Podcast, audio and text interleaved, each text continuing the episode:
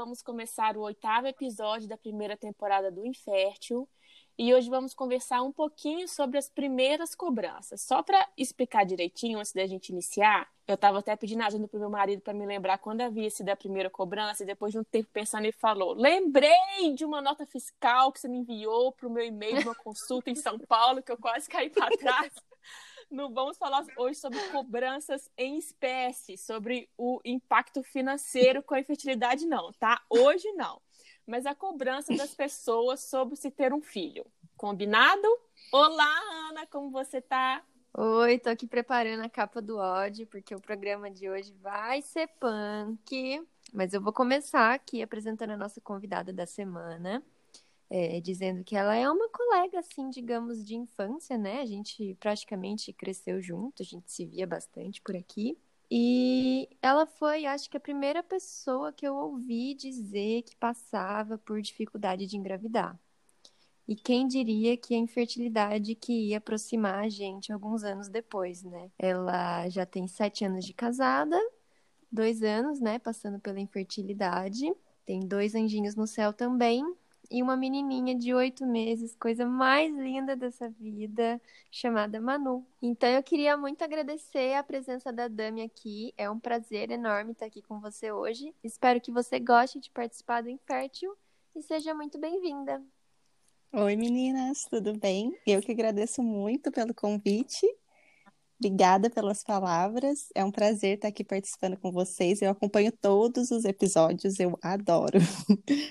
E agora participar com vocês é um prazer. Ai, que bom ouvir isso, Dami. Seja muito bem-vinda. É uma alegria te receber aqui nesse espaço. E a gente quer saber como é que foi aí as primeiras cobranças com você. Mas o tema de hoje eu vou introduzir um pouquinho porque ele é difícil, mas de muita importância, que são as primeiras cobranças. E na verdade, de um modo geral, essas primeiras cobranças vêm desde o seu primeiro dia de vida. Ah, não vai abrir o olho, o meu nasceu com o olho abertinho. Depois vem, ah, tá demorando para andar, esse menino não vai falar, não tá na escola, o namoradinho não vai casar, ele tá te enrolando. E assim vai para todo sempre, amém, né? Tudo bem que a gente precisa aprender a lidar com isso, faz parte do meio que a gente vive, das armas que as pessoas buscam para socializar, para encontrar um assunto, para forçar uma amizade. Mas o que as pessoas precisam saber é, quando o assunto é muito íntimo, pessoal, que não diz respeito a você, não tem que se meter, não tem que dar conselho, a não ser que você, que você seja perguntada, que você seja solicitada. Aí, na grande maioria, vem nos dizer assim: ah, mas eu só quis ajudar, é só um conselho. Não! É muito íntimo para ser debatido. As pessoas não te param na rua para saber se você já fez xixi hoje. Então, por que cargas d'água se acham no direito de perguntar sobre sua vida conjugal, conjugal e sexual? Porque filho é isso, né? Muitas vezes esses conselhos, esses comentários, eles estão camuflados de, de uma preocupação do, do só quis ajudar, mas na verdade, a gente percebe que a real intenção é que estão só querendo ali matar a sua própria curiosidade. Então, você Exatamente. que lute com a sua curiosidade em respeito à minha vida e vai cuidar da sua. O nosso projeto aqui é exatamente ensinar toda uma sociedade que está disposta a aprender a como lidar melhor. Então, siga a gente no Instagram, veja lá as frases que não devem ser ditas, leia os comentários e percebam ali o tanto que magoa o tanto que, que a gente precisa se esforçar a fazer a nossa parte. É, muitas pessoas até me pedem para colocar lá, e pedem para Ana também, frases do que pode ser dito. E a gente ainda vai colocar. Mas a bem da verdade é que o melhor é não dizer nada, apenas oferecer ali seu colo, seu ouvido, se mostrar interessada, disponível, se porventura a pessoa vier a se abrir com você, a se assumir. Eu, inclusive, assumi minha infertilidade há poucos meses, um dia conto aqui melhor como foi todo esse processo para mim, que foi muito desafiador, que eu tive o enorme apoio da Ana. E na grande maioria das vezes você recebe muito carinho, muito apoio, torcida, oração. Tem também quem nem se interessa em saber ou fique sabendo, mas nem tinha um para você. Mas abre espaço para as pessoas se sentirem no direito de dar pitaco. Esse é o ônus de se assumir. Muitas pessoas se escondem por trás inclusive dessa condição, exatamente para não ter que lidar com você, com suas cobranças e comparações de histórias de outras pessoas, seja de sucesso ou de fracasso. A, a, a infertilidade ela é, ela é multifatorial, ela tem muitas variáveis. Então, a história da sua amiga não tem como comparar com a minha. Se tivesse um plano perfeito para seguir, seria muito mais fácil. Então, assim, acredite, uma pessoa que passa anos pela infertilidade já avaliou todas as opções possíveis e impossíveis. Então, não vem você achando que está chegando com a solução dos meus problemas, que você nem sabe ao certo quais são. Já não basta as nossas próprias cobranças a cada novo mês. Então, vem aprender junto com a gente, basta querer, ler, nos ouvir. O espaço é para isso. Mas, é, voltando às minhas cobranças, à minha história, é, eu sempre tive, na verdade, cobrança, porque namorei por 10 anos até casar, mas a primeira real oficial aconteceu durante a lua de mel. E eu lembro que houve uma aposta em família que eu engravidaria com no máximo seis meses de casada. E eu, nessa Nossa. época, me divertia com isso, porque eu tinha total consciência do meu perfeito planejamento furado, que pararia com o anticoncepcional só depois de uns dois anos de casado, que a gente iria se curtir muito, viajar, curtir nosso casamento, que era um verdadeiro sonho para nós, que durante todo esse tempo, que a gente curtia nossa casa, nossos amigos em casa, e eu morria de rir dessa aposta, com a pele linda, inclusive, né, no Glow, porque o anticoncepcional faz isso por você. Não tem tratamento estético que te deixe com a pele mais linda. E acabou que alguém perdeu essa aposta. Lembro que o prêmio era uma caixa de bombom. E eu, que era protagonista dessa história, não vi a cor desse chocolate. Sei nem se era branco, se era o leite. Não faço a menor ideia. Gostaria até de aproveitar uhum. aí a oportunidade de pedir uma caixa de chocolate para os apostadores. Obrigada. Beijo, tchau. O povo meteu o bedelho bonito, hein? Foi, rolou a aposta mas na época era uma grande diversão. Se eu tivesse passando pela infertilidade na época, poxa vida, ia ser muito doloroso. Por isso que as pessoas devem repensar um pouquinho antes de falar sobre esse assunto. Mas, Dami, conta um pouquinho pra gente como foi essa cobrança para você. Então, é como você mesma disse, tem a parte da nossa cobrança que, que é onde acho que muda a chavinha, né? Eu namorei também sete anos antes de casar e as pessoas sempre perguntavam do casamento e acabava perguntando também de filhos, mas ficava de boa. Só que aí o meu marido, ele é temporão. Não sei se todo mundo usa esse termo. Ele é filho bem mais novo do que os irmãos dele. É a então, rapa do quando... tacho. É, a rapa do tacho.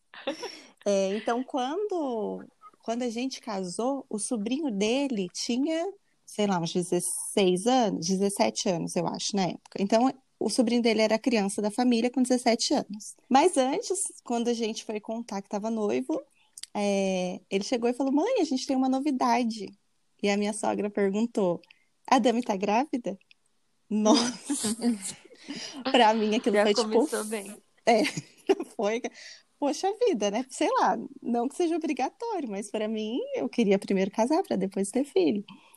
Enfim, e aí a gente casou, sete anos já que tava juntos, pessoas perguntando, e eu tava naquela vibe, não, não quero ter filho agora, eu quero aproveitar meu casamento, a gente sempre namorou à distância e tudo. Então, quando a gente pensou assim, ah, vamos tentar, vamos, viajamos para Disney, que era meu sonho, eu queria ir para lá, e eu queria não ir grávida para poder aproveitar os brinquedos e tudo. Não, voltamos e aí falou assim: ah, agora vamos tentar. Não, porque aí o meu marido foi transferido para o Catar. E aí a gente Nossa. teve que atrasar mais. É, e aí a gente teve que atrasar. Catar, né? Justo, é, sim, logo ali, né? E, mas aí eu, ah, tudo bem, vamos atrasar mais um pouquinho, mas só que nessa a gente já tava naquela, ah, se vier, veio, né? E aí quando eu vim para cá, assim, eu cheguei aqui no meu período fértil. Mas, né, tantas mudanças não aconteceu. No segundo mês, no primeiro oficial, assim, de tentativas, eu engravidei. E aí, como diria a Yara, eu me senti a deusa da fertilidade. E eu fiquei assim, tipo, nossa, gente, olha, o pessoal tem tanta dificuldade para engravidar.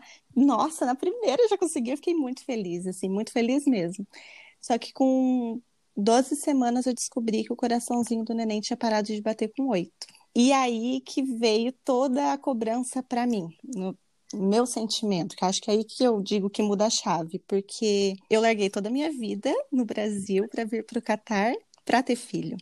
Então, eu queria muito. E aí eu comecei, né, tive que fazer curetagem, tive que fazer, passar por tudo isso, então eu só pude voltar às tentativas depois de muito tempo. E aí a gente nem tinha voltado a tentar de novo, já começava a receber ligações do tipo, e aí, o herdeiro vem quando? Ai, sonhei Poxa. que você tá grávida. E as pessoas e assim, te cobravam... Você tinha contado? É, as pessoas te cobravam sabendo dessa sua perda? Sim. Sim, eram as pessoas da A gente não contou para todo mundo, assim, a gente não contou para amigos, né, para todo mundo que a gente estava grávido. Mas a gente contou para os nossos familiares, né? Logo assim que eu descobri, porque foi aquela alegria, né? E todo mundo sabia que eu tinha passado, porque eu tive um aborto retido, eu tive complicações na, no procedimento de retirada do bebê, eu tive que fazer curetagem. Foi um, entre eu perder o neném e, e eu finalizar o processo, foi dois meses. Então, Nossa, aí depois disso, ainda tive que esperar mais três meses, porque teve que fazer a curetagem, enfim. E aí as pessoas perguntavam, aí, o herdeiro, o herdeiro. E aí isso me matava. Claro, e... era além de ter que ouvir a cobrança, você ainda tinha que explicar para as pessoas que não podia, né? Por mais uhum. que você uhum. quisesse, você não podia. Exatamente. E aí também começou a ter uma cobrança minha, né? Porque eu comecei a assim, ah, eu larguei toda a minha vida, eu fiz tudo, eu já estou com 30 anos. Gente, hoje eu penso, né? 30 anos é super novo. Mas na época, eu ficava assim, eu já estou com 30 anos, a minha mãe com a minha idade, ela já tinha quatro filhos. Então tinha muito da minha cobrança pessoal. E ainda depois, assim, com o passar do tempo, Aí tinha pessoas que às vezes nem me conheciam e já começavam a perguntar assim: ah, você é casada há quanto tempo? Ah, eu sou casada há cinco anos. Ai, não tem filho? Não, ainda não. Ai, não, logo vem. Tem a ver até um caso de uma moça da igreja, ela me conhecia muito pouco, mas ela falou assim: Olha, eu tive uma visão e isso nunca acontece, mas eu vi que você vai ter um filho, mas você vem que vir aqui no tal negócio lá que tá no, um evento e você tem que falar em voz alta. Falei, aqui, ela nem sabe se eu tô querendo engravidar ou não, o que, que ela tá falando? Que é... Não, cutuca numa, feri... cutuca numa ferida aberta e ainda te insere numa barganha, ó, para você conseguir, você precisa de fazer isso. Poxa, é muito difícil. E assim, tem dentre outras, né? Eu escutei várias. Teve uma vez a empregada de uma amiga minha também, falou assim: a gente estava num evento, ela falou assim: Ah, você é casada? Eu falei: Sou, há quanto tempo? Eu falei: Ah, quatro anos e meio. Ah, e, e você tem filhos? Ainda não. Ah, não, mas logo vem, logo vem. É. Agradeço a campanha, mas, mas pode deixar com a gente que a gente vai seguindo aqui de boa, só nós dois, né? Fica na sua. Fica na sua. Eu, assim, graças a Deus, né, nunca recebi cobranças pessoalmente. Mas eu optei por expor a nossa vida na internet quando a gente resolveu casar. Eu abri um canal no YouTube, Instagram e tal, e desde então eu posto coisas da nossa vida por lá. E desde que a gente casou, eu recebo perguntas, né? Curiosidade, aí quando que vem filho? Quando vocês pretendem tentar engravidar e tudo mais? E eu sempre levei na maior esportiva, porque é uma curiosidade que eu também tenho sobre as pessoas. Apesar de nunca ter perguntado, eu entendia as pessoas me perguntarem e sempre respondia na boa, assim, ah, daqui um tempo, dois, três anos e tal, e tudo bem. Até que a infertilidade chegou, né? Eu comecei a tentar sem abrir isso para internet e nesse ano que eu fiquei escondida, essas perguntas machucavam muito, porque eu já estava tentando. Por mim, eu responderia: estou grávida, mas não era essa a realidade. Até que eu cansei disso resolvi contar na internet nosso probleminha e as cobranças pararam. Felizmente, ninguém mais me encheu o saco. Até que recentemente uma infeliz, ser humano infeliz, me chamou, me deixou um comentário no vídeo que eu vou até citar para vocês, para vocês ficarem tão chocados quanto eu. Pasmem, é inacreditável no que o ser humano é capaz de fazer. Vai, Ana, o espaço é todo seu. Só para contextualizar, assim, na internet atualmente eu no YouTube eu, eu mostro a nossa rotina do dia a dia, né? Limpeza de casa. Eu reformei uma casa, então a gente mostrou bastante disso e tudo mais. E eu não sou, assim, aquele primor de organizadora. Eu tenho minha baguncinha, tenho minha sujeirinha e vivo muito bem, obrigada. Não sou refém da minha casa e eu acho que a casa está para nos servir, não eu servir a casa. Exatamente. Aí esse ser humano Esse ser humano me disse, abre aspas, não adianta nada ter a casa boa se não cuida da casa e ainda quer ter filho. Se não cuida da casa, vai cuidar de um filho? Preguiçosa. Fecha aspas. E não contente, ela recebeu muitos comentários de amigas minhas.